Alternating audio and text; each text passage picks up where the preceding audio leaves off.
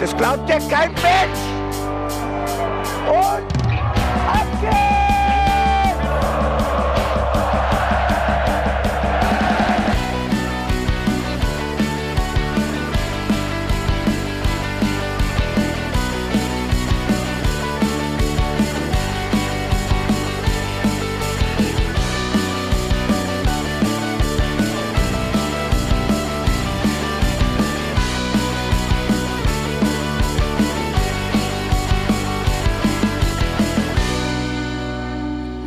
herzlich willkommen zum Hinterhofsänger-Talk. Es ist, als wäre es gestern gewesen. Wir haben heute den 29. August. Ich habe gestern um die gleiche Uhrzeit genau das gleiche gesagt, nur dass ich gesagt habe, wir haben den 28. August. Aber die Folge ist irgendwo im Äther verschwunden. Kein Problem, wir sitzen heute wieder vor den Mikros und nehmen für euch diese Folge auf. Aber wie gestern auch schon, müssen wir erstmal ein paar Genesungswünsche loswerden. Wir wünschen Bene alles Gute. Wir hoffen, dass er schnell wieder fit wird. Wir sitzen hier nur zu zweit. Mein Name ist Felicitas Boos und bei mir sitzt Jan Budde. Hallo. Einen wunderschönen guten Dienstagabend. Ja, die Folge ist nicht im Äther verschwunden, sondern ich habe einfach kolossalen Mist gebaut, was mir einfach in sechs Staffeln noch nicht ein einziges Mal passiert ist. äh, Und ich habe eine Spur gelöscht. Äh, Das war dann auch noch meine eigene. Du hast vorhin so wunderbar gesagt, ja, also ich habe meinen Teil schon eingesprochen, eigentlich musst du nur noch mal. Ja, Aber ich glaube, ich würde den Vibe nicht nochmal so hinbekommen. Vor allen Dingen, weil ich einfach massiv gefrustet war. Und ich habe jetzt vorhin vom, beim CrossFit ein bisschen die Emotionen abbauen können, habe mir noch zwei, drei Nokos geballert. Das heißt, ich kann nie mehr schlafen und bin jetzt auf jeden Fall voll fit für die Sendung. Ja, perfekt. Wir haben noch einiges zu besprechen, denn wir sprechen über das erste Heimspiel der Saison, unsere 05er gegen Eintracht Frankfurt. Und ich fand ja, dass es ein ziemlich mieses Los für das erste Heimspiel ist, in dem Sinne, dass ich als Fan eigentlich immer so ein, zwei Heimspiele brauche, um mich ein bisschen warm zu laufen und dann kann die Eintracht kommen. Aber nein, es ging direkt in die Vollen und ich fand es richtig geil. Ich laufe seitdem mit einem kleinen rot-weißen Talisman im Herzen herum. Dieses Spiel hat mir sehr, sehr viel gegeben. Es war unfassbar viel neu und gefühlt war seit fünf Jahren nichts mehr neu bei Mainz 05. Bo Svensson ist ja so ein bisschen die unheilige Allianz zwischen Handbremse und Gaspedal. Diesmal war wesentlich mehr Schwung in der Kiste. Und das hat mir einfach unfassbar viel gegeben. Es hat sehr, sehr gut getan, auch ein paar junge Leute zu sehen. Und insgesamt war einfach sehr viel neu. Ich glaube auch, dass das so ein klassisches Spiel ist, ähm, ähnlich wie auch schon das Spiel gegen Union, wo man sagt, wenn du im Stadion warst, war es nicht so schlimm wie zu Hause. Weil ich glaube, dass einiges, was ich gesehen habe und was ich im Stadion erlebt habe, sehr dazu beigetragen haben, dass ich mich zwar immer noch ärgere, aber dass ich nicht böse bin. Und tatsächlich ist der Ärger bei mir überhaupt nicht existent. Ähm, dazu habe ich zu viel Positives gesehen, ähm, zu viele Baustellen, die angegangen worden sind, die jetzt schon länger dort lagen, auch schon seit vergangener Saison offen waren. Ich kann tatsächlich nichts Negatives wirklich sagen. Ähm, führe ich gleich gerne auch en Detail aus. Aber äh, tatsächlich mal von meiner Stelle wird es in dieser Sendung sehr wenig zu meckern geben. Ich sehe das schon, du hast Benes Standarte im Sinne der rosaroten 05-Brille heute einfach angenommen. Sehr Ja, ich habe mir auch, auch gesagt, also ich habe den ganzen Scheiß schon gestern gemacht. Äh, Einmal die Blödheit richtig ins Spiel gebracht und dann ist auch mal gut und ab sofort denke ich nur noch positiv. Wir fangen auf jeden Fall bei den Ereignissen an, die ja unter der Woche schon äh, zu lesen waren. Bitte, und zwar ja. gab es zwei Transfer-News, über die wir ja auch in der letzten Folge schon kurz gesprochen hatten, weil sie da akut wurden. Also im Vene war für mich auch, als der Transfer verkündet wurde, wirklich dieses Gefühl, man hat ins Portemonnaie geguckt, die nächstbeste äh, Visitenkarte gegriffen, angerufen und gesagt, hast du Zeit, wir könnten dich gebrauchen. Und was ja am Ende unserer letzten Sendung erst rauskam, Marco Richter. Das war ja ein Gerücht, das quasi 24 Stunden in der Luft war und dann wurde es schon bestätigt, ging unfassbar schnell. Und wir haben uns dann hinterher zu dritt zusammengesetzt und so ein bisschen diskutiert, was mit diesen Transfers eigentlich machbar ist und sind ganz happy damit eigentlich. Ja, ironischerweise, weil Philipp im Vene war kein Transfer, der bei mir irgendwie einen Hype ausgelöst hat. Ich muss ehrlicherweise sagen, dass gar kein Transfer bei mir irgendeinen Hype ausgelöst hat. Ich habe mich, ja, über Sepp, Sepp Vandenberg so ein bisschen gefreut. Tom Kraus auch okay, halt zwei Leute von Schalke geholt, die abgestiegen sind, die beide Potenzial haben. Okay, cool. Aber kein Transfer, von dem ich gesagt habe, wow, instant, sofort eine Verstärkung für die Mannschaft. Da wird was angegangen, was vielleicht äh, akut ist, wie auch immer. Jetzt wissen wir, für wen Tom Kraus vermutlich auch geholt wurde, nämlich für Anton Stach, der vermutlich zu Hoffenheim geht. Aber das, was du gerade angesprochen hast, ähm, ist doch sehr evident, weil auf einmal gibt es Möglichkeiten. Allein Philipp Mwenes Qualitäten, die er schon in dem Spiel gezeigt hat, jetzt gegen die Eintracht, zeigt dir, wie viel mehr Qualität er mitbringt, sodass das System nochmal besser, nochmal anders umgesetzt werden kann. Das fand ich sehr, sehr gut. Aber auf einmal sind auch Möglichkeiten da, wie ein flaches 4-4-2, halt um so Schwachstellen, die dieses 3-5-3 oder 3-4-3 mit sich bringt, wie wir es gegen Union gesehen haben. Häufig Unterzahl auf den Flügeln oder in den Halbpositionen. Jetzt kannst du da doppeln, wenn du zum Beispiel hinten links mit äh, Mwene spielst und davor Cassie. Ähm, rechts könntest du Danny da Costa haben und davor Eamon Barcock oder Brian Grut. Also du kannst auf einmal, du merkst, du kannst durchwechseln. Da ist auf einmal der Kader hat, ein, hat eine andere Wertigkeit bekommen, möchte ich vielleicht mal sagen.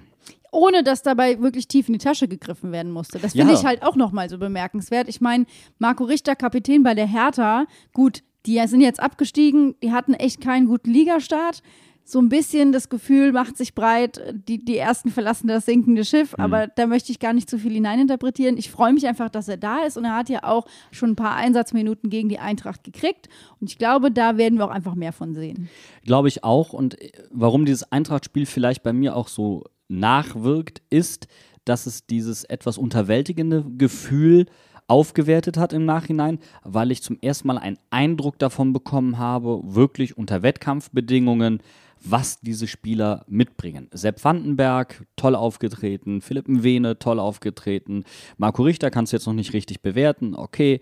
Ähm, junge Spieler, die wieder ein tolles Potenzial abgerufen haben. Leitchi, wo man in der Vorbereitung gehört hat und auch ein bisschen gesehen hat, okay, da, da scheint was passiert zu sein bei ihm, der scheint besser zurückzukommen. Alles wirkt auf einmal ein klein wenig greifbarer, weil Union hat dem Ganzen halt nochmal so einen richtigen Dämpfer gegeben. Man dachte sich, ja cool, ich wusste vorher schon nicht, was es ist und jetzt sieht es richtig blöd aus. Aber es scheint so zu sein, dass da äh, an den richtigen Stellschrauben gedreht wurde. Vielleicht, weil es auch ein Warnschuss war gut, wenn es ein Warnschuss war, dann ging die Konsequenz daraus relativ schnell mit ja. den zwei Transfers, aber die waren ja wahrscheinlich schon vorher in der Mache, deswegen, ähm, aber trotzdem war es ja so, dass wir gerade in Retro auf das Spiel gegen Union auch nochmal euch, liebe HörerInnen, gefragt haben, wie ausrechenbar findet ihr, ist Mainz 05 taktisch gesehen. Da war äh, eure Meinung eindeutig. Also ich glaube, es haben fast 100 Leute mit abgestimmt und irgendwie wir sind bei 98, nee, 88 Prozent ist sehr ausrechenbar. Mhm. Und das hat uns halt eben dazu veranlasst, auch intern nochmal zu diskutieren, was wie verändert werden kann. Und da bin ich komplett bei dir. Da sind Richter und Vene, so wenig funkelnd die Transfers an sich sind, aber ganz entscheidend, weil sie variabler sind. Und das ist ja eigentlich was, was wir gerne sehen bei Mainz 05. Und ich meine, wir haben viele Spieler im Kader. Allein jetzt, wie oft wir über Eddie Mills und Fernandes geredet ja. haben, wie polyvalent der als Spieler einsetzbar ist, was der für Möglichkeiten hat. Jetzt kommt mit Mwene jemand, der eigentlich vielleicht rechts spielen sollte. Wir haben ihn aber auch links gesehen und andersrum. Also es, du hast das Gefühl, man macht einfach mal da, wo gerade Platz ist. Und Philipp Mwene könnte tendenziell auch auf der 8 spielen, er könnte auch im zentralen Mittelfeld spielen. Da werden wir ihn aber, glaube ich, eher nicht sehen.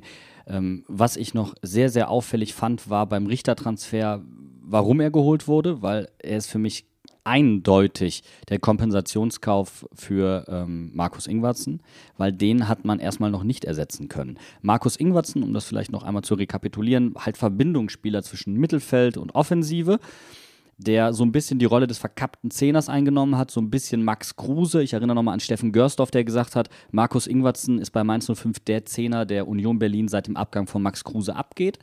Union hat das anders aufgefangen damals.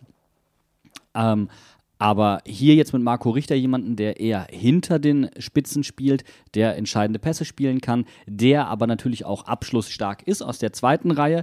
Und ich glaube, er erfüllt auch so ein klein wenig das Profil von Stachy. Also ich glaube, ähm, Stachy auch jemand, der natürlich mit sehr viel Elan kommt, anderer körperlicher Spieler, aber ähm, auch jemand abschlussstark aus der zweiten Reihe, jemand, der mit Tempo rangeht, der auch ballsicher ist, gute Technik hat. Ähm, ich glaube, da ist jetzt Marco Richter so die Schnittmenge aus Markus Ingwertsen und Anton Stach, auch wenn das körperlich erstmal nicht so scheint, aber vom Spielerprofil her Und das finde ich sehr, sehr spannend und davon kann man sich schon was erhoffen, wobei er, glaube ich, nach den Leistungen, die Brian zum Beispiel gebracht hat, nicht davon ausgehen kann, dass er automatisch gesetzt ist. Vielleicht ist es aber auch einfach nur die Lücke, die Markus Ingwertsen hinterlässt mit den Elfmetern. Dass, ja. dass Marco Richter die auffüllt, hätte ich auch kein Problem mit. An, an der Seite ist mal angemerkt, dass Ingwertsen übrigens unter der Woche zwei Elfmeter in der Euroleague verwandelt hat. Ja. Also, wenn wir nicht wissen, was wir an ihm hatten, so, wir haben es wir jetzt das. eindrücklich gezeigt bekommen, aber das, ich sag mal, das liegt alles hinter uns und äh, Geschichten aus der Vergangenheit wollen wir nicht hören. Wo wir aber gerade drüber sprechen, es gab ja eine Elfmetersituation in diesem Spiel gegen die Eintracht und da hatte sich Anton Stach schon den Ball genommen. Und er wollte diesen Elfmeter schießen.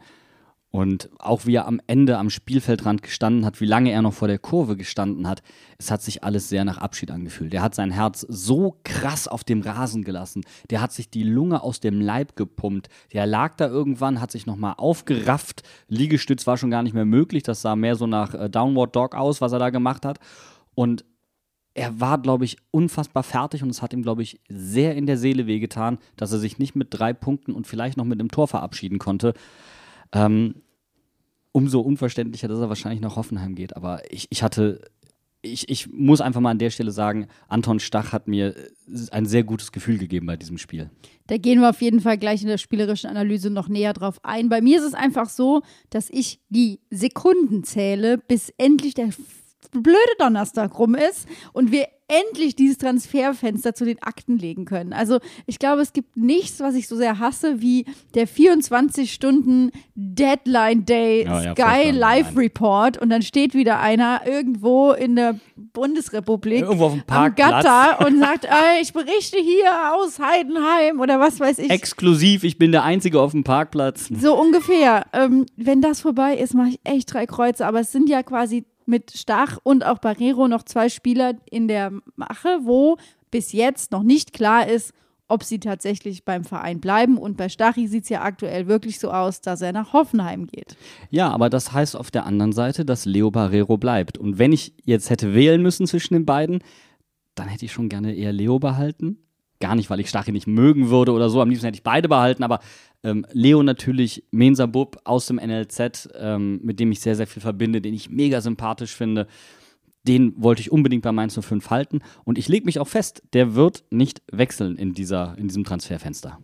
Wir bleiben gespannt. Wir sind äh, wie Sky 24-7 an den Handys. Ihr habt es gerade schon gehört. Die nächste Nachricht kommt rein. Wahrscheinlich ist Anton Stach gerade bestätigt worden. Nein, sehr gut. Interessiert mich nicht. Wir machen jetzt eine kurze Pause und dann sprechen wir über das Spiel gegen die Eintracht. Bis gleich. 60 Millionen, würde ich sagen, verschenkt, aber hätte man sich besser sechs Schirles gekauft? Sechs was? Sechs Schirles gekauft? Das ist Schirle. Schirle, der Schirle, der Spieler, Ach, der sechs jetzt Schirle, Alter. Ja, sechs Schirles. Schirles. Ich habe das, Schorle verstanden. Ich dachte, Sechsmal Schirle.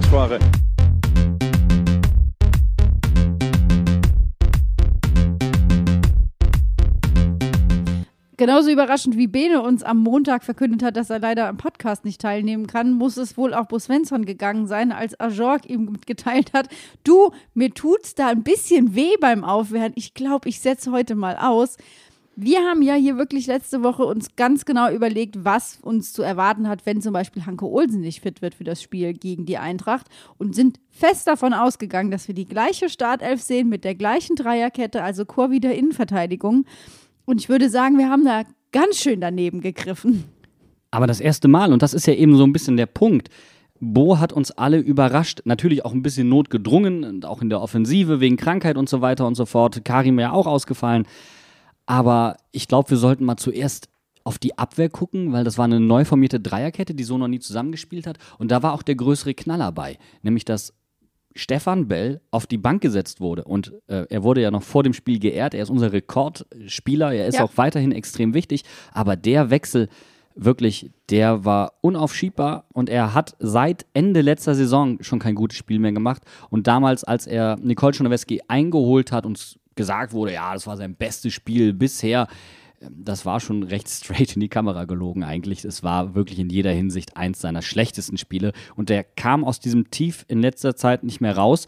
Und hatte auch gegen Union Berlin keinen guten Auftritt, was die Zuordnung in der Sechser, ach, in der, im, im 16er anging. Da ist jetzt die große Frage, war entscheidend für die Startaufstellung von Vandenberg und Leitsch Bo's Angst vor dem Laufduell Kolomini gegen Bell oder die Leistung von den beiden? Aber ich glaube, es war eher äh, Letzteres, denn ich muss wirklich sagen, ich habe mich mega gefreut, dass Leitschi es in die Startelf geschafft hat. Mhm. Und ich finde auch, wir werden uns ganz genau angucken, was diese Abwehr in diesem Spiel eigentlich abgerissen hat, weil die Dreierkette hat zwar gebraucht, bis sie sich gefunden hatte, aber dann, also bei jeder Aktion von Sepp Vandenberg war ich einfach genauso wie seine Haare on fire. Ja, total. Vor allen Dingen, weil ich das erste Mal wieder seit längerer Zeit äh, ein, ein Musa Chair-Moment hatte. Ähm, es war Geschwindigkeit da, es war spielerische Klasse da. Natürlich nicht vergleichbar jetzt mit den beiden. Sie haben auch das erste Mal zusammen gespielt, aber der Vibe hat auf jeden Fall gestimmt. Das Tempo war da, gute Diagonalbälle waren da, der Mut zur Eröffnung war da. Es wurde auch mal, das hat mich bei Leitschi vor allen Dingen gefreut, mal souverän abgelegt, ähm, wo du merkst, da ist eine andere Leichtigkeit drin. Erinner dich mal zurück, wie der am Anfang gerannt ist, wie verkrampft das alles bei ihm auch wirkte. Da war er überhaupt nicht frei und er hat mir einen wirklich befreiten, ähm, vielleicht auch ein Stück weit ermächtigten Eindruck gemacht, der seine Leistung auch so ein Stück weit bestätigt hat. Klar, Wanko Olsen verletzt war, aber ähm, ich würde schon sagen wollen, dass er diese Chance genutzt hat und sich absolut als Alternative angeboten hat und auch für mehr Einsätze in Frage kommt. Absolut, gehe ich voll mit. Was mich auch nicht, ich weiß nicht, ob es mich so sehr überrascht hat, aber ich hätte nicht damit gerechnet. Also Bo hat in der PK vor dem Spiel schon gesagt, Vene hat die komplette Vorbereitung mitgemacht. Er hat zwar nicht so viel Einsatzzeiten bei PSW gehabt, aber er ist fit. Dass er aber von Anfang an direkt spielen kann, fand ich mega gut mhm. und lustigerweise ja auch nicht auf der erwarteten Seite. Ja, das mit der Seite, das weiß ich gar nicht, also da hatte ich mich zumindest nicht so festgelegt. Ähm, wir haben halt immer noch keinen Linksfuß auf der linken Seite, so ja. ist aber auch nicht wichtig. Er kann das invasiv spielen und er ist einfach beidfüßiger scheinbar als Cassie. Und du hast die Flanken auch einfach gemerkt. Also die zwei, die er geschlagen hat, die waren brandgefährlich. Ähm, insgesamt, ich hatte ihn auch gar nicht so schnell in Erinnerung, ehrlicherweise. Ähm, der hat mir einen sehr erfrischenden Eindruck gemacht und war für mich auch der beste Spieler des Spiels, ohne Wenn und Aber und hat eine unfassbare Qualität mitgebracht. Dass er noch nicht ganz so fit ist, lag einfach daran, du hast es gerade angesprochen, er hatte keine Spielpraxis, was darin begründet war, dass er dem Verein, also der PSW, relativ früh mitgeteilt hat, ey, ich würde gerne zurück nach Mainz wechseln und ab dem Moment haben sie ihn nicht mehr eingesetzt was auch total verständlich ist. Aber da merkst du, wie wichtig Spielpraxis ist, auch allein schon für die Fitness. Und irgendwann ging es halt nicht mehr. Aber ab dem Moment, wo er rausgenommen wurde, hast du auch den, den Qualitätsverlust wirklich gemerkt. Gehe ich voll mit. Und äh, da werden wir auch, da gab es ja dann auch leider einige Situationen in diesem Spiel, über die man sprechen muss.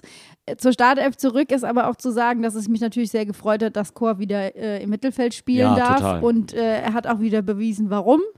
Also Natürlich hat er sich im zweiten Spiel seine zweite gelbe Karte abgeholt. Das wäre nicht Dominik Chor, wenn das nicht passieren würde. Aber es hat mich einfach mega gefreut, weil wir haben ja hier auch schon mal gesagt, dass wir Chor in der Mitte, im Zentrum brauchen für unser Spiel. Und das hat es auch wieder unter Beweis gestellt, dass dem so ist. Zusammen mit Barrero, finde ich, funktioniert das richtig gut. Und es hat mich auch gefreut, dass Stachy dann offensiver spielen konnte, was ihm ehrlicherweise ganz gut getan hat, weil er sich da auch auszeichnen konnte. Ja, und ähm, da auch in Kopfballduelle gegangen ist. Also wie gesagt, er hat sich wirklich in alles reingeworfen, hat wirklich sich, man muss es glaube ich so sagen, ähm, kolossal und gut verabschiedet. Schade, dass ihm kein Tor mehr gelungen ist. Er hat es wirklich drauf angelegt und war auch wirklich verzweifelt. Du konntest das sehen, dieser Schuss aus spitzem Winkel, wo er dann noch gerade gehalten wurde von Trapp und Chor, den nicht mehr über die Linie gedrückt bekommen hat. Also für Stachy tut es mir wirklich sehr, sehr leid. Schade, dass das jetzt so ein Abgang für ihn wird. Aber ähm, Chor ist im Zentrum nicht kompensierbar für uns. Nee. Da ist er einfach spielerisch viel zu gut. Er ist ähm, eine sehr gute Anbindung in die Offensive. Wenn wir keinen Zehner haben wie Richter oder Ingwertsen ähm, oder andere, dann ist er einfach unabkömmlich, weil dann auch ein Leo Barrero in der Lage ist, Tiefenläufe zu machen und trotzdem kommt Chor zu seinen Abschlüssen, die dann auch gefährlich werden insgesamt strahlt das Mittelfeld dann einfach eine ganz andere Präsenz aus und hat eine ganz andere Qualität. Ja, das ist, das sind, ähm, also das sind für mich Türsteherqualitäten. So, du kommst hier nicht vorbei. Pech gehabt. Keine ja, Chance. aber hin und wieder geht er auch mal rein und holt einen raus. So genau, so, damit man auch nochmal so zur, in Erinnerung ruft, warum das keine gute Idee ist. genau, hier läufst du bitte nicht rein und äh, das war es dann auch für dich. Genau. Ich habe ehrlicherweise gerade gedacht, so im, wir haben gestern darüber gesprochen, dass wir es nicht ganz verstanden haben, dass Jason Lee wieder spielen durfte, gerade nach seiner Leistung gegen Union Berlin. Ja, auch schon Je gegen länger ich Elversberg. aber darüber nachdenke, und ich hatte ja jetzt noch mal 24 Stunden mehr Zeit, muss ich ehrlich sagen, ich kann es auch irgendwo verstehen, dass du sagst, du wechselst defensiv durch und gibst dem quasi noch mal was anderes mit. Da muss es aber nicht auch noch in der Offensive einmal durchgewürfelt werden. Ja, vielleicht ein bisschen zu viel für Bo Svensson. Auf der anderen Seite würde ich auch sagen, er wollte sehen, ähm, inwiefern die Qualität von Philipp Mwene auch Jason Lee gut tun kann. Ich würde aber behaupten, wenn jemand anderes als Philipp Mwene hinter ihm gestanden hätte, wäre ähm, Lees Spiel nicht ganz so unauffällig gewesen. Ähm, und zwar im, im negativen Sinne dann. Lees Spiel war okay tatsächlich dieses Mal. Ne? Aber wieder ein Tor, mit dem er seine eigentliche Leistung so ein klein wenig kaschiert. Da hat er ja ein Talent für. Aber das Tor geht für mich eigentlich in weiten Teilen auch auf Nelson Viper zurück und weniger auf Jason Lee, der da einfach in dem Moment glücklicherweise stand. Aber äh, ich hätte mir da schon auch ein bisschen mehr Mut gewünscht und äh, Lee hätte sich nach den Leistungen, die er gebracht hat, durchaus mal einen Platz auf der Bank verdient gehabt. Gehe ich voll mit, aber wie gesagt, ich glaube einfach, dass das dann zu viel des Guten gewesen wäre. Plus, Nelly Viper ist ja einfach eine Personalie, die von vornherein gar nicht eigentlich hätte stattfinden sollen. In der Startelf, Startelf-Debüt fand ich auch richtig cool, dass er das dann mal hatte.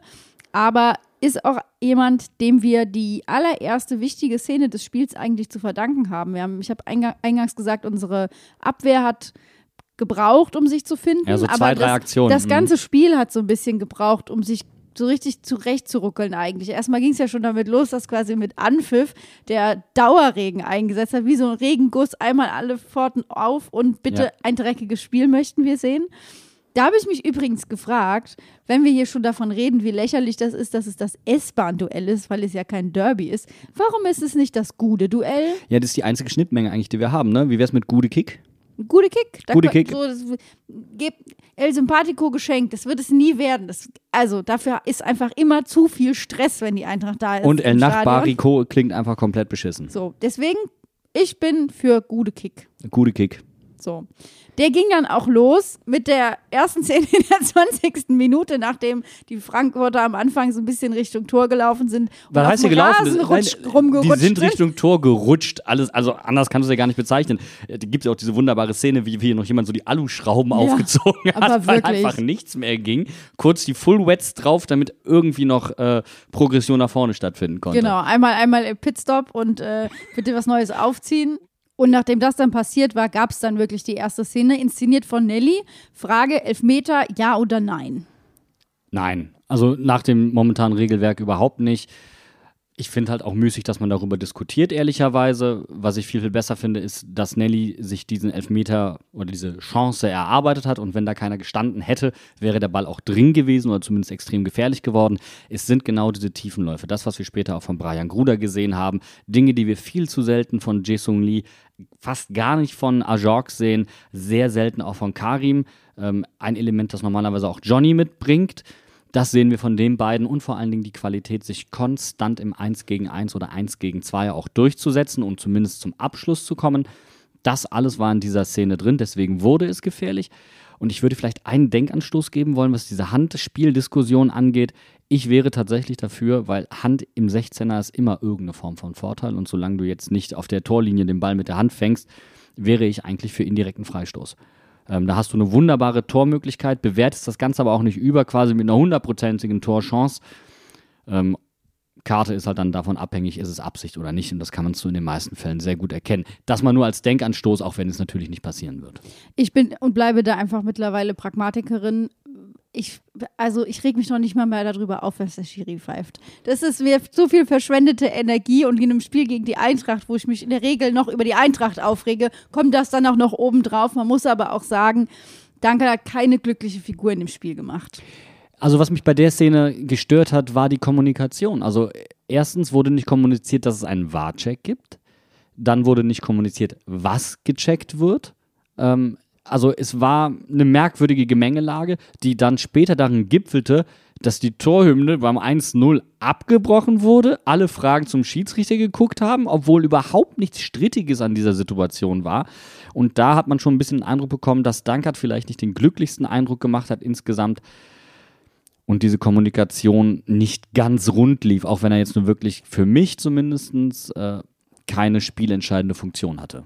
Aber er hat vielleicht ein bisschen oft eingegriffen. Das war, es war sehr kleinlich gepfiffen. Ich habe einfach gemerkt, wie sehr man sich daran gewöhnt, dass man, äh, sag ich mal, audiomäßig mitgenommen wird in Schiedsrichterentscheidungen. Und das war halt der, bei der ja. Frauen-WM in Australien mega gut. Also da wurde ja immer klar durchgesagt, was wird gecheckt, warum ist die Entscheidung gefallen. Und alleine die Durchsage, war äh, hier äh, Check auf Handelfmeter, Entscheidung kein Handelfmeter, weil Arm angelegt dann hätten es alle kapiert. Und so bin ich dann, stehe ich dann da wieder in der Kurve, sehe, wie Anton Stach ganz selbstbewusst sich den Ball nimmt, den auf den Elfmeterpunkt legt und sagt, heute ist mein Tag und ich mich innerlich schon darauf vorbereite, dass wir der Eintracht gleich einen einschenken und dann wird wieder alles zurückgenommen. Na super.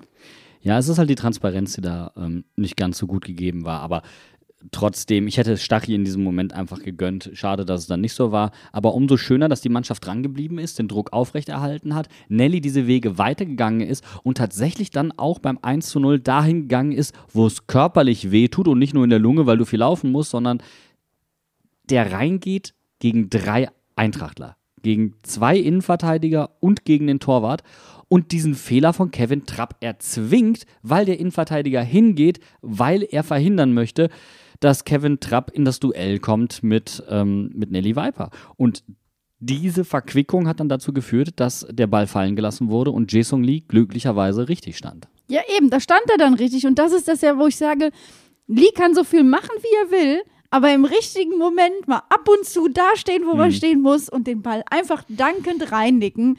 Dafür habe ich ihn echt gerne. Ich kann es auch, ich nehme auch mal wieder so ein Tor in der zweiten Minute von ihm. Ich sage das jetzt ganz bewusst an. Mhm. Aber es war, es war so klar. Also wenn was passiert, natürlich schießt Lee das Tor. Trotzdem, ähm, so sehr ich mich auch über den Einsatz von Nelly gefreut habe und später auch über Brian, ähm, man hat es versäumt nachzulegen. Was ich aber anmerken möchte, um vielleicht auch nochmal die Rolle von Lee ein bisschen weiter zu betrachten, ähm, Lee war dann der erfahrene Bundesligaspieler in diesem Kontext in der Offensive. Und da habe ich mir viel mehr Führungsqualitäten von ihm erwartet. Da habe ich mir viel mehr Abschlüsse von ihm erwartet. Da habe ich mir viel mehr Impulse von ihm auch erwartet. Später, als dann auch Nelly rausging und Brian für Nelly kam, Wechsel, den ich nicht ganz verstanden habe, ich hätte Lee rausgenommen stattdessen, damit die beiden vielleicht harmonieren können habe ich mir einfach viel, viel mehr von, von Lee erwartet und ich muss auch ehrlich sagen, man muss es von ihm erwarten können ich bin da nicht, gehe da nicht so hart mit ihm ins Gericht, gerade vor allem in dieser Phase des Spiels, weil da für mich einfach der Punkt war, ähm, wir sind näher an die Frankfurter rangekommen. Wir haben auch tatsächlich zum Ende der Halbzeit 6 zu 0 Torschüsse für uns. Also da hat auch Frankfurt nicht viel reißen können. Und gerade gegen Ende der ersten Halbzeit hatte Frankfurt nochmal eine Druckphase. Die haben uns vor unserem eigenen Tor so ein bisschen eingekesselt und wir kamen nicht wirklich raus. Und da ist eben das entscheidend, was wir eingangs schon gesagt haben, die neu äh, formierte Dreierkette. Ja. Und denen haben wir es wirklich zu verdanken, dass in dieser Zeit nach dem 1-0 eigentlich nicht viel für Frankfurt passiert ist. Und ich bin in dieser Zeit zum absoluten Sepp Vandenberg-Fan mutiert. Für mich war holländischer Sonntag. Mhm. Es war ganz klar, hier muss alles nach vorne. Und der hat so klare Aktionen gehabt. Der hat mir so eine geile Körpersprache auf dem Platz abgeliefert, dass ich wirklich jede Aktion von ihm einfach nur abgefeiert habe. Er hat mir halt auch Musa-Vibes gegeben und zwar in dem Sinne, ohne asozial zu sein, aber ich erinnere mal an, an diese Diskussion oder diesen, diese Rudelbildung. So Gentleman-Verteidiger. Ja, so ein bisschen ähm, an diese Rudelbildung zwischen äh, Kevin Trapp und Dominik Kor. Und dann will Kevin Trapp einen schnellen Abschluss machen und den Ball nach vorne werfen. Und Sepp Vandenberg kommt von hinten und stummt den einfach weg. Und er kann die Aktion nicht schnell ausführen und ist ein bisschen desillusioniert. Und das war für mich der Moment, wo ich gesagt habe: Oh, der, der ist wirklich im Spiel drin. Der hat hier realisiert, jetzt muss ich vorne in dem Sinne verteidigen. Ich muss diese Aktion unterbinden, bis ich auch hinten bin für einen Moment. Und hat da das Tempo beim Gegner rausgezogen, ohne eine Karte zu bekommen, ohne groß Aufsehen zu erregen. Aber so dieser kleine Stumper, so, ja, was läufst du jetzt vor mich hier so ungefähr? Ja, richtig schlitzohrmäßig. Einfach so, ja. so richtig so, Ja, du, ich, ich weiß ganz genau, welche Knöpfe ich hier drücken muss. Genau, Das Giulio Donati. Jetzt auch. Ja, und das ist, glaube ich, das ist vielleicht dann die beste äh, Beschreibung dafür, dass man sagt, du hast auf der einen Seite dieses abgeklärte, ganz souveräne von Musa und auf der anderen Seite diese, diese Giulio Donati-Vibes und die Kombi, da bin ich einfach Fan von, da kannst du nichts gegen haben. Ja, und ähm, dazu kommt halt einfach eine gewisse Geschwindigkeit plus ein spielerisches Vermögen, das Bello so einfach nicht mehr hat und spielerisches Vermögen vielleicht auch so nie gehabt hat. Also Sepp Vandenberg, äh, jemand, der ist ja quasi ausgeliehen und dann läuft der Vertrag wohl irgendwie bei Liverpool aus und dann würden wir ihn fest verpflichten, ist irgendwie so ein Agreement, wie auch immer, das ist irgendwo in England wohl scheinbar gang und gäbe, dass man das so macht. Und das ist jemand auch für die Zukunft. Und er hat in diesem Spiel mir sehr viele Dinge gezeigt. Vor allen Dingen hat er seinen eigenen Fehler, den er gegen Union gemacht hat, der auch zum Tor geführt hat, auch wenn das kein wichtiges Tor mehr war, den hat er abgehakt. Und das zeigt mir, dass er mental auch da ist und auch diese Mannschaft anführen kann, hinten zentral aus der Mitte heraus. Und er hat so ein krasses Spiel abgeliefert, dass, glaube ich, viele dann daneben auch ein bisschen unterschätzt haben, was Maxim Leitsch auf den Platz gebracht hat.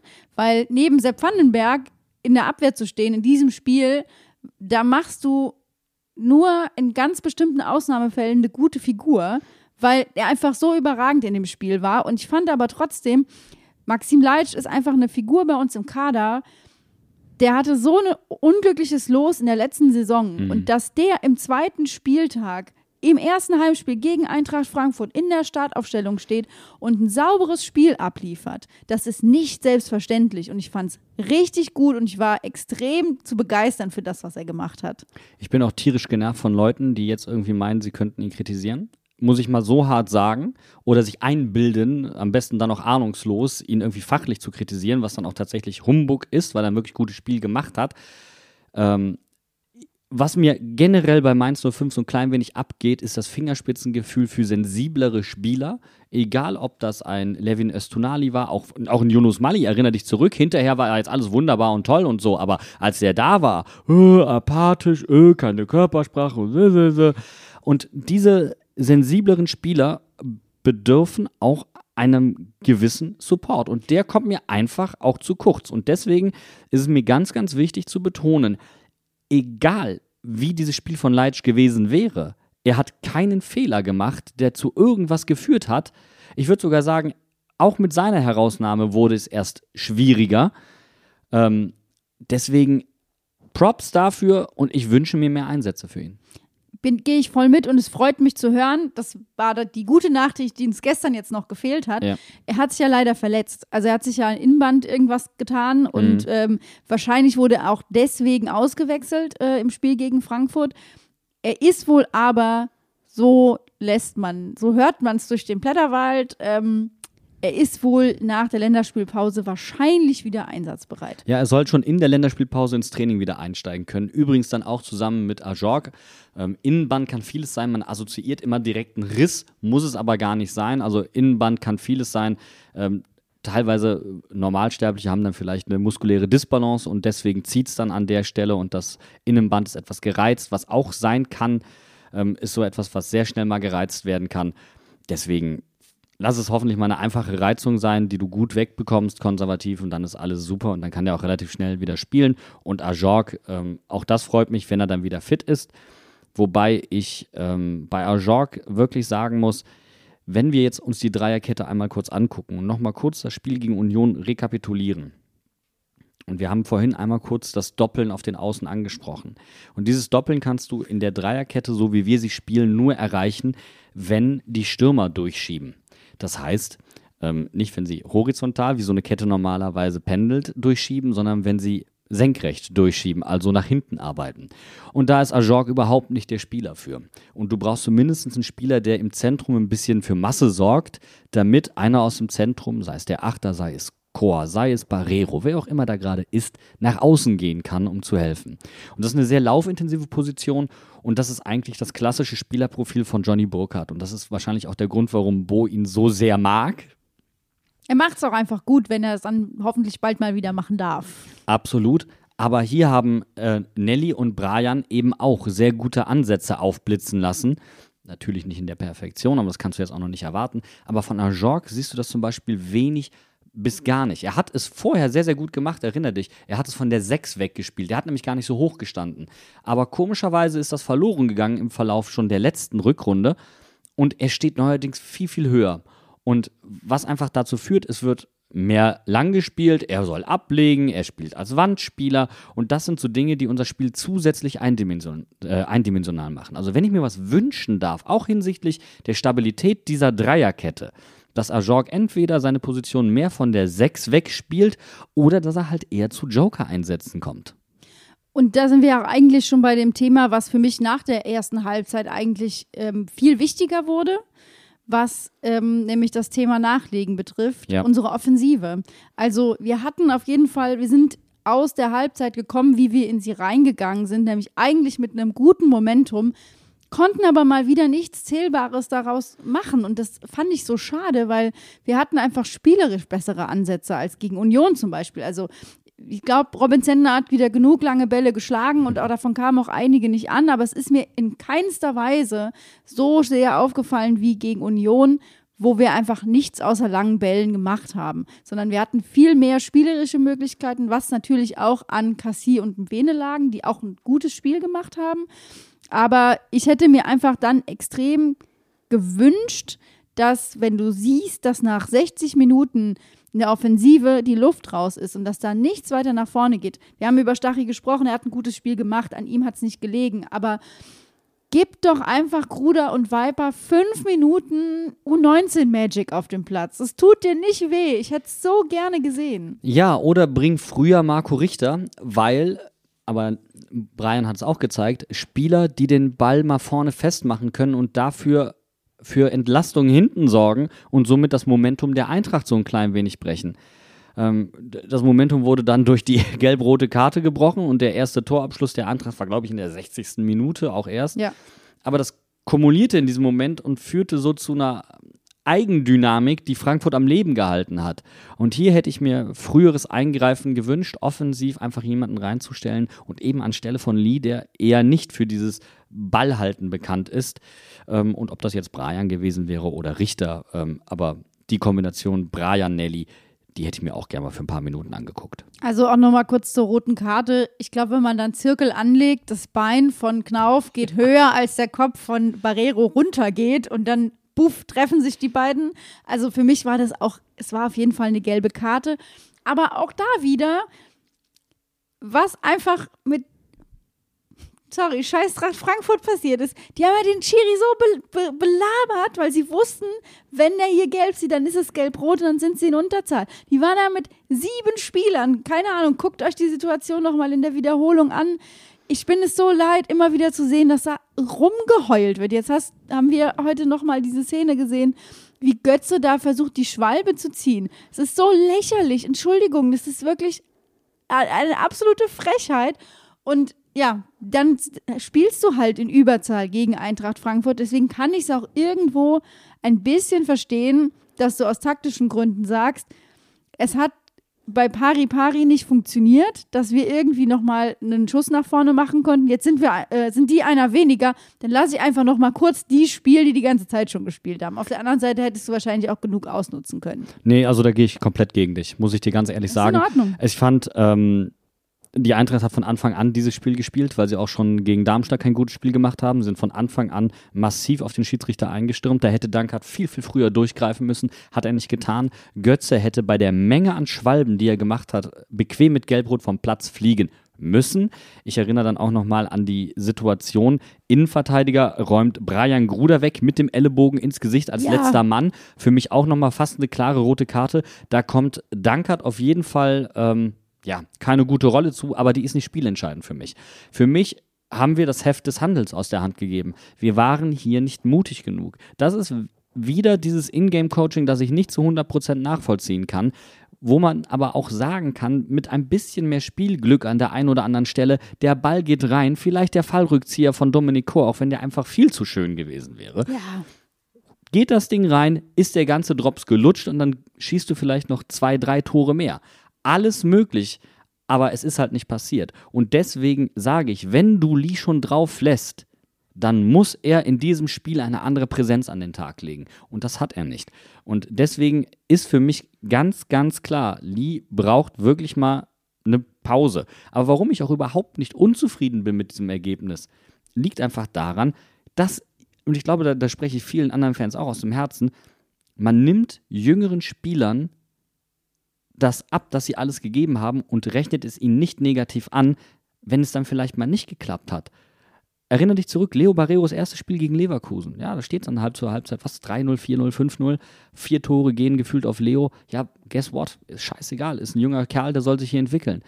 Das kannst du, also diese Denkweise kannst du bei einem älteren, gestandenen Spieler halt eben nicht so an den Tag legen. Und die darf man auch nicht an den Tag legen. Und wenn Bo junge Spieler öffentlich so anzählt, dann muss er auch hier wirklich mal durchgreifen und sagen, also Kollege Lee war in Ordnung so von der Leistung her, aber deine Präsenz war leider unterdurchschnittlich.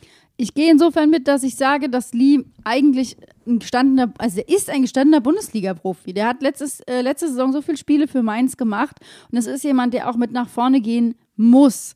Was mich sehr gefreut hat, ich meine, die Wechsel kamen erst in der 70. Minute. Das ist wieder mal klassischer Bo Svensson, aber ähm, Hanke Olsen kam für Leitsch. Jetzt wissen wir heute, Leitsch war verletzt. Ansonsten hätte ich mir den Wechsel vielleicht nicht zwangsläufig erklären können. Aber ey, auf, einer, auf der Habenseite steht, dass Hanke Olsen zumindest 20 Minuten noch spielen konnte, was mich freut, weil stell dir vor, er könnte es nicht und wir würden jetzt gegen Werder nochmal Chor in der Innenverteidigung sehen, weil Leitsch nicht spielen kann. Ja, okay, der Albtraum bleibt uns tatsächlich erspart, das ist auch schon mal gut. Ähm, mal gucken, ob Hanko Olsen tatsächlich dann volle Zeit gehen kann. Aber selbst wenn Dominik Kor dann nur die letzten 30 Minuten in die Innenverteidigung ja, muss, eben. ist das schon eine andere Hausnummer.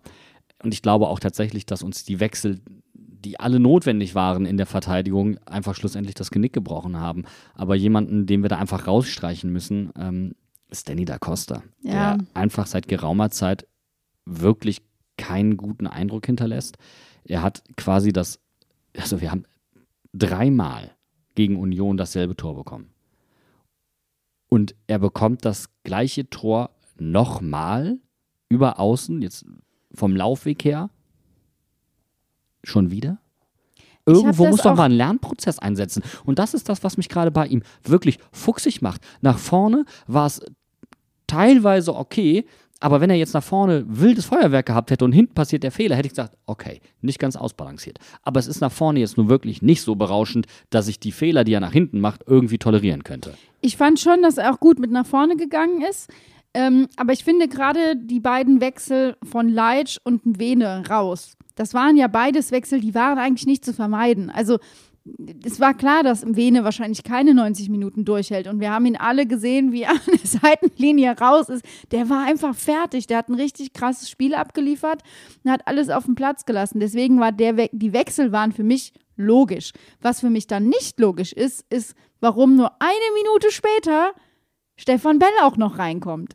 So nach dem Motto, dann, wenn du schon in der Abwehr zweimal wechseln musst, Warum machst du es dann dreimal? Ja, vielleicht war das der Moment, ja, jetzt hole ich einen Erfahrenen rein, der Ruhe reinbringt. Und Stefan Bell hat dann aber wieder die Zuordnung nicht gut hinbekommen. Weil dann frage ich mich, Sepp Vandenberg war dann draußen, ist rausgerückt. Es waren drei Leute gegen einen Frankfurter, der quasi auf der Grundlinie schon stand. Und warum zum Henker? Rückt dann Stefan Bell aus dem Zentrum auch noch drauf, macht das Zentrum auf, da ist alles frei und du siehst Cassie übrigens hinten, der mit den Armen nach vorne zeigt und sagt, was soll ich jetzt noch tun? Und in dem Moment fällt das Tor, weil äh, du kannst den Leuten hinter dir nicht erklären, warum du in dem Moment da rausrennst. Wenn du da rausrennst, musst du den Ball haben und den hat er nicht. Und da ist das ganze Zentrum vulnerabel geworden. Und was mir jetzt gerade auffällt, wir haben mit Mwene und Leitsch vor allen Dingen auf der linken Seite linkslastig wechseln ja. müssen. Und dann kommt Marco Richter rein. Und Marco Richter hat auch linkslastig gespielt. Das heißt, ab dem Moment hattest du Unsicherheit eigentlich auf der Seite. Dass das Tor dann ironischerweise über die andere Seite fällt, geschenkt. Aber trotzdem hätte ich mir hier ich wäre anders von der Statik her dran gegangen. Dass Richter kommt, ist ja prinzipiell okay. Aber du hättest anders agieren müssen. Finde ich zumindest. Also, ich bin da auch voll in Ordnung. Ich finde, die Wechsel sind vielleicht an sich nachvollziehbar, aber in der Reihenfolge für mich falsch. Also, lass doch, nimm doch Lee zuerst raus. Dann, dann hast du Gruder und Viper noch mal auf dem Platz, egal wie fertig der Nelly ist, aber sie können wenigstens noch mal ein bisschen zusammen spielen und dann kannst du jemanden wie bringen, wie Richter zum Beispiel, Ja. Der da einfach noch mal eine andere Nummer mit reinbringt. Ja, und wenn dann Alles in Gruder Ordnung. wechselt von, von außen nach innen oder wie auch immer, dann hast du da auch nochmal eine andere Dynamik drin und, und beschäftigst die Eintrachtkette nochmal anders zusätzlich. Also das wäre schon so ein Moment gewesen. Und die guten Ansätze von Nelly und Brian, die man gegen Burnley zum Beispiel schon gesehen hat, weil Brian Nelly anders kennt und andere Pässe mit ihm spielt, auch auf engstem Raum, das wären nochmal Möglichkeiten gewesen. Schade, dass die Möglichkeit nicht genutzt wurde, aber ich sag dir ehrlich, das, was ich in Summe gesehen habe, das waren neue Spieler, egal ob es Sepp Vandenberg, also sagen wir mal die neue Dreierkette, mit Eddie, Leitsch und Vandenberg, mit Philipp im Vene und vorne drin mit Nelly Viper und später mit Brian Gruder. Das hat mir so viel gegeben. Es war so viel Entwicklungspotenzial, das da aufschimmerte, dass ich wirklich glücklich bin und seitdem halt mit diesem rot-weißen Talisman in der Seele rumlaufe, weil wir seit langer Zeit mal wieder einen Entwicklungsschritt gesehen haben. Und das ist etwas, was ich sehr, sehr vermisse und was ich viel zu selten unter Bo Svensson sehe. Denn man muss es halt wirklich doch mal so sagen, seit dieser legendären Rückrunde haben wir davon relativ wenig gesehen. Bevor ich da jetzt in die übergeordnete Analyse reingehe, so wie du, möchte ich einfach noch mal sagen, dass auch nach diesem Spiel einfach sowas von klar ist, dass Brian Kruder ein, also wenn der reinkommt, liefert der ab. Die, das Ja. Ding Beschäftigungstherapie für den Gegner hat er perfektioniert. Der bringt sie alle zum Verzweifeln Ja. und ich lieb's. Ich lieb die Energie, die der mit Ja. reinbringt. Ich lieb, wie der an den Ball geht, wie der nach vorne geht. Was er der technisch versucht, mitbringt. was der technisch macht, Ja. dass der einfach andere Ideen hat. Und das finde ich einfach so positiv und das holt mich nicht so sehr wie Sepp Vandenberg in dem Spiel, Ja. aber das holt mich auch auf so einer aus so einem Level ab, wo ich sage, da könnte ich noch 120 Minuten mir von angucken. unbekümmert. So unbekümmert, Genau. wenn ich an den jungen André Schirle denke, ist natürlich ein anderer Spielertyp und hat auch anders gespielt. Das meine ich aber gar nicht. Es geht mir jetzt nur darum, wie unbekümmert, wie leicht. Das ist einfach Spaß an der Freude, die ich ja, da sehe. ist ein richtiger Baller. Also jemand, den du auf der Straße kicken sehen könntest. Der kommt rein, sagt, Ei Gruder wie und tschüss. Und das ist einfach der Vibe, den ich brauche. Genau. Und er braucht den Viper, weil Ja, So, ich kann das auch total verstehen. Stell dir vor, du bist Nelly Viper, du spielst dein Bundesliga-Startelf-Debüt, du spielst da 60 Minuten gegen Eintracht Frankfurt und du machst ein gutes Spiel, aber es kommt nichts wirklich Zählbares dabei rum, außer dass du einen eventuell Elfmeter verursachst. Und dann kommt der freudestrahlende Dein Brian Bruder rein, und ja. sagt so, ey, lass mal zaubern. Da kannst du dem doch nicht nehmen. Da Ja. bin ich immer noch persönlich beleidigt. also da, da, das weckt nochmal so die letzten 5% in dir und denkst dir, ey, diesen einen Pass von Brian, den mache ich jetzt noch rein. Genau. Oder Und ich denk- leg- und den- ich leg Brian grad noch den drei einen auf, ja. Wenn ich da noch drei Meter vergehen muss, ist in Ordnung. Das mache ich. Für den nur für den mache ich das. Und danach schleppe ich mich dann, robb ich mich über die Seitenauslinie oder roll mich über die Seite raus, um ausgewechselt zu werden. Wurst, kackegal. Ja, also das hätte ich mir tatsächlich auch gewünscht. Und ich glaube auch, dass Bo ein klein wenig etwas unterschätzt. Ähm, ich glaube, er hat manche ältere Spieler und altgediente Spieler davon, dass die dass denen Dank gebührt, dass sie tolle Leistungen bringen. Das möchte ich damit gar nicht Ihnen jetzt absprechen, sondern er hat, glaube ich, auch ältere Spieler länger spielen lassen oder lässt sie auch deswegen länger spielen, weil er glaubt, dass damit noch mehr der Fan auch vielleicht mobilisiert wird, dass damit ein zusätzlicher Faktor mobilisiert wird. Und ich glaube, er unterschätzt, welches Potenzial diese jungen Spieler auch dahingehend haben. Überspitzt gesagt, er sollte mal weniger aus Marketing-Sicht aufstellen, sondern vielleicht hin und wieder mal mehr die Enthusiasmushupe drücken. Ich würde weniger sagen, wenn, er, kann auf, er kann voll und ganz aus Marketing-Sicht aufstellen, aber dann sollte er eine jüngere Zielgruppe ansprechen. Ja, okay, das kann- kannst du natürlich auch so callen. Und ja. das ist die einzige Hausaufgabe, die ich dem Bene auch in dieser Podcast-Folge aufgebe. Ich möchte bitte wissen, was das Durchschnittsalter unserer Startelf war und wie das im Vergleich zur restlichen ganzen Saison letztes Jahr war. Weil für mein Gefühl war es eine sehr junge Startelf. Hm, ja, auf jeden Fall. Etwas, ähm, was man auch äh, gefühlt länger nicht mehr so gesehen hat. Ja. Und auch das ist dann wieder so ein Punkt, wo ich bei dir bin und sage, das macht Mut. Das hat Bock gemacht. Was mich richtig abgefuckt hat, wir müssen es kurz ansprechen. Wir haben über Danny da Costa gesprochen. Und, aber es ist mittlerweile diese, wir hatten es doch mal abgestellt, dass wir so späte Gegentore bekommen, die uns in die Verzweiflung treiben. Wo ist das hin? Ich habe einfach keine Lust mehr, bis zur 95. Minute zittern zu müssen, zumal wir jetzt in der Bundesliga auch viel mehr Nachspielzeit bekommen, weil einfach alles nachgespielt wird. Das Ja. brauche ich für meine Mainz 05 Seele wirklich nicht, dass wir jetzt ständig noch späte Gegentore bekommen, zumal man auch einfach überlegen muss, dass der letzte Sieg in der Liga das Bayern-Spiel war und das war Ja. im April. Ja, ist schon krass. Auf jeden Fall. Also mein, ich, ich, mein Heimatverein, der Wuppertaler SV, der hat zum Saisonauftakt, das muss man sich mal geben, gegen Schalke, Rödinghausen, München-Gladbach und Aachen jedes Mal ab der 89. Minute getroffen und dreimal davon doppelt. Und damit vier Auftaktsiege geholt. Vielleicht ist ja nur ein Angebot. Ruf doch mal in Wuppertal an und frag die, wie die es schaffen. Da kann man die Länderspielpause auch einfach mal kreativ nutzen und Blockseminar in der Schwebebahn machen und sich das Oh. mal erzählen lassen. Blogseminare in der Schwebebahn. Oh, wie cool. Jan ist jetzt auf einem ganz anderen Dampfer. Nein, auf der Schwebebahn. Äh, Ich bin auf keinem anderen Dampfer, genau. Ich bin jetzt über der Wupper in der Schwebebahn. Nein, also das ist natürlich, äh, guck mal, du hattest extrem viele Wechsel. Wir haben die Gründe erläutert, warum da eine Unsicherheit reinkam. Vielleicht die Statik nicht mehr ganz sauber war und warum dann so ein Tor fallen kann. Deswegen bin ich da überhaupt nicht sauer. Und ich glaube tatsächlich auch, dass diesen jungen Spielern das eine unfassbare Lehre ist. Eine unfassbare Lehre ist, weil sie da etwas mitnehmen können und merken, wenn wir nicht früher den Deckel drauf machen, dann passiert uns in der Bundesliga, dass wir da noch einen bekommen. Wobei Brian und Nelly diese Qualität ja eigentlich haben und es auch schon wissen. Bremen einmal angesprochen, das haben sie hautnah miterlebt. Dortmund angesprochen, das war Brians erstes Spiel und da hat er dann nicht zurückverteidigt oder in, bei der Ecke hat er das nicht für so nötig erachtet und dann fiel dadurch das Ausgleichstor. Ich glaube tatsächlich, die beiden und dann, ich meine auch das Comeback gegen Borussia Dortmund, wie sie es Absolut. einfach zu Ende gezogen haben. Nein, die beiden hätten einfach durchspielen müssen. Also jetzt lege ich mich fest, die beiden einfach zusammen, die hätten durchspielen müssen, egal wie lauffähig sie am Ende noch Ich will nicht, dass wären. die sich nur sehen, wenn sie sich gegenseitig an der Linie abklatschen. Ja, das So. genau. Ey, ich war, aber ich war auch echt ein bisschen verzweifelt, weil ich stand da draußen und hab mir, wieso, Bo, warum nimmst du mir diesen Traum? Warum nimmst du Nelly runter und bringst Brian? Du fühlst dich wie ein kleines Kind, was das Spielzeug weggenommen bekommt. Und da müssen wir jetzt über eine Szene reden. Ich wollte gerade sagen, Weil, Stichwort also, kleines Kind. Ich meine, es wäre kein Spiel gegen die Eintracht, wenn wir nicht irgendwelche Seitenrandszenen noch hätten, über die wir sprechen müssen. Aber Dino Floppmüller in seiner besten Art da an der Seitenlinie krakeelt da rum wegen einer angeblichen gelben Karte wegen äh, von Dominik Kur, was dann gelb-rot gewesen wäre. Aber egal, auf jeden Fall schreit er da rum. stürmt auf den, nein, wirklich mal, der stürmt erst auf Chor ein, stürmt dann auf den Linienrichter ein, lässt da seinen Sermon ab, Verhalten wie aus der Steinzeit. Einfach mal ja, Dino halt, ja. ne, und kriegt keine gelbe. Und dann finde ich so geil, dass Svensson, also erstmal ist, ist unser Zwieback wieder die absolute Krönung. Und ihr zwei Vollidioten, setzt euch mal hin. Diese, Ah, McKenna-Vibes gegen Köln. Weißt Zu du, da war 100 es wieder.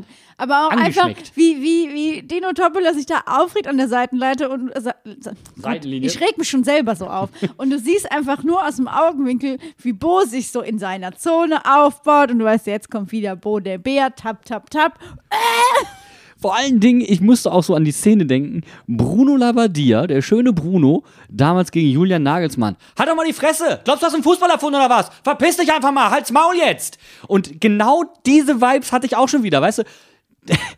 Der, der Dino Floppmüller, der da unter Julian Nagelsmann gelernt hat, glaubt, er hätte es irgendwie tierisch drauf und krakeelt hier einen rum von wegen gelber Karte und so und wird mal lach kurz in den. Senkel gestellt. Aber was dann so geil ist, ist einfach, boah, und der kriegt jetzt nichts, ey, oder was? Und ich habe so gefühlt, ich bin zwar nur, ich bin die älteste von vier, aber das war einfach so, ich sehe da meine kleine Schwester, die den Ärger kriegt für Sachen, die ich verbrochen habe. Weil du hast wirklich das Gefühl, denkst so, ey, wir haben doch beide den gleichen Anteil an dieser Scheiße hier. Warum kriegt nur ich die gelbe Karte? Und ich denke mir als Mainz 05-Fan, es ist kein Mainz 05-Spiel, wenn nicht Chor und Bohne gelbe bekommen haben. Wobei bei Dominik Kor hat das einfach eine komplett andere Dimension. Ich meine, der hat, ich glaube, 77 gelbe Karten in 249 Bundesligaspielen, was schon eine geisteskranke Quote ist. Ich bin eigentlich ein bisschen angefressen. Also irgendwann müß, müsste man hier, wie hieß er, äh, Klaus Jasula ablösen mit 16 gelben Karten. Das ist, glaube ich, der Rekord in einer Saison. Aber er ist tatsächlich der Bundesliga-Profis oder der, der aktive äh, Bundesliga-Profi mit den meisten Gelben, also mit dem höchsten Schnitt So geil. und dazu, zu diesen 77 von 249, kommen einfach noch fünf Platzwahl. Fünf. Ja, und an der Seitenlinie steht unser gelber Karten- und Platzverweis-Rekordhalter Bo Svensson. So, was machen wir da draus? Für die Schiri einfach eine sichere Nummer, immer mal wieder die gelbe zeigen. Solange die Schiris bei Bo und Chor nicht rot sehen, ist alles gut. Das ähm, wollen wir nicht. Das war aber auch so eine These, die jemand von euch online geäußert hat, ob wir erst dann Tom Kraus sehen, wenn Dominik Kor gelb gesperrt ist. Ja. Wir haben aber andere Ausfälle zu beklagen. Wir hatten schon mal kurz angesprochen, jetzt gegen Bremen. Ludo und Leitschi fallen definitiv aus. Ja. Werden dann hoffentlich zeitnah trotzdem wieder fit. Gut, dass die Länderspielpause kommt, die kann man auch wieder gut nutzen. Frage ist natürlich trotzdem, wie stellst du dich da jetzt auf, dass du vielleicht nicht wieder Gelbfieber bekommst und ein bisschen ruhigeren Abend oder Nachmittag erlebst? Und meine These ist schon, Hanke Olsen in diese Dreierkette rein. Ähm, Freue mich dann drauf, das zu sehen. Das Philipp Mwene, Eddie und, und äh, also allein die, die Nummer äh, Eddie, Sepp Vandenberg und Hanke Olsen. Wer soll denn da durchkommen? Es ist auf jeden Fall ziemlich cool, ziemlich geil und ich freue mich auch drauf. Vor allen Dingen Philipp Mwene jetzt nochmal mehr Spielpraxis in den Beinen, zusätzliche Fitness, das heißt, der Sauerstoff wird ihm diesmal nicht ausgehen und der Muskulatur auch nicht und dem Kopf sowieso nicht. Sepp Vandenberg jetzt auch wieder mehr Sauerstoff im Gehirn und mit dabei von der Partie. Auch das ist auf jeden Fall auf der Habenseite. Und auch Nelly und Brian haben Spielpraxis gewonnen, haben Erfahrungen gesammelt und auch wieder Fitness gewonnen. Nochmal, das spielt da alles mit rein und macht eine schöne Perspektive auf. Zu 100 Prozent, wobei ich zu bedenken gebe, wir haben einen Namen in diesem Podcast, noch gar nicht erwähnt in dieser Folge, das ist nämlich Karim Onisivo, der grippalbedingt ausgefallen ist. Der wird ja wahrscheinlich gegen Bremen wieder dabei sein. Also mal gucken, wie fit er dann ist äh, nach seiner Erkrankung. Aber ich kann mir zum Beispiel vorstellen, dass er unter den Stach ersetzt. Und wir sehen Lee, Viper und ähm, Karim. Finde ich auch total gut. Wobei ich mir auch äh, äh, Richter, Karim äh, und Brian gut vorstellen könnte. Oder äh, Viper, Brian und ähm, äh, Richter. Also Auf gut Deutsch, es kann gew gewürfelt werden und äh, du bist glücklich. Es wird einfach mal unberechenbarer. Ja. Vor allen Dingen, weil sich die Interpretation des Systems durch die jeweiligen Spieler ändert, weil sie unterschiedliche Qualitäten mitbringen. Und darauf freue ich mich jetzt einfach mal. Und ich bete, ich bete wirklich, dass Bo nicht wieder in sein Sicherheitsschema zurückfällt und Gas gibt mit angezogener Handbremse. Auf jeden Fall ist das Spiel gegen Bremen, da ist ein bisschen Druck auf dem Kessel. Ich meine, Saisonstart, wie auch immer, den, wir brauchen da kein super Ding. Ich glaube, das muss sich alles ein bisschen einruckeln bei uns. Aber Bremen kommt aus einer, wenn nicht noch schlimmeren Situation als wir eigentlich, weil die haben erstmal bei Bayern ordentlich äh, kassiert und haben jetzt gegen Freiburg in der allerletzten Spielminute gefühlt äh, das Gegentor reingeschenkt bekommen. Das heißt, die haben wahrscheinlich schon auch das Bedürfnis, zu Hause ein bisschen was zu zeigen. Aber würdest du bei uns jetzt zum Beispiel vom Fehlstart sprechen? Nein, deswegen sage ich ja, ich glaube, dieses, dieses, diese mehr vom geglückten Start in die Saison, das ist halt etwas, wenn du, wenn du Ruhe in deinem Verein hast und wenn du einen langen Atem hast, dann ist nichts so irrelevant wie der Saisonstart. Ja, vor allen Dingen für Mainz 05. Also ich meine, wir haben schon mal eine ganze Hinrunde nicht mitgespielt und trotzdem sind wir hinterher im gesicherten Mittelfeld gelandet. Also Und der Trainer Saisonstart. ist immer noch da, also es ist immer noch möglich. Aber ich brauche das nicht. Ähm, trotzdem würde ich auch nicht sagen, dass das ein Fehlstart ist. Wobei ich ganz klar sagen möchte, es ist deswegen kein Fehlstart, weil dieses Spiel diese Perspektiven aufgezeigt hat. Wenn dieses Spiel mit Ludo und Lee im Sturm und derselben Dreierkette hinten so ausgegangen wäre, Dann, wär, dann hätten wir uns zweimal überlegt, ob wir den Podcast zweimal aufnehmen. Fair Point. Ja, genau das. Dann hätte ich wirklich gesagt, so jetzt schmeiße ich die Flinte ins Korn. Ja, also deswegen, aber es war uns ja auch ein Bedürfnis, egal wie bekackt gestern die Situation Ja. war und egal, ob der Bene dabei ist oder nicht, wir sprechen definitiv über dieses Spiel und wir werden uns auch definitiv zusammen vor das Fernseher setzen und werden das Auswärtsspiel gegen Bremen gucken und sind für euch dabei. Bevor das aber passiert, können wir noch ankündigen, dass wir einen von langer Hand geplanten äh, Schmankerl, Zusatz, was auch immer für euch geplant haben diese Woche als Ich würde jetzt Ausfall dafür, dass ihr gestern keine Folge bekommen Ja, genau. Ich hätte es von Anfang an so einfach angeteasert. Also, weil gestern äh, oder beziehungsweise heute kommt die Folge etwas verspätet. Stattdessen haben wir uns im Schweiße unseres Angesichts vor die Mikrofone gesetzt und haben zusammen mit dem Fanzine Es war einmal eine Co-Produktion gestartet. Und ich glaube, da kann man sich wirklich drauf freuen. Die ist dann morgen Abend in euren Podcatchern verfügbar. Da könnt ihr dann einfach gucken und reinhören und viel Spaß haben.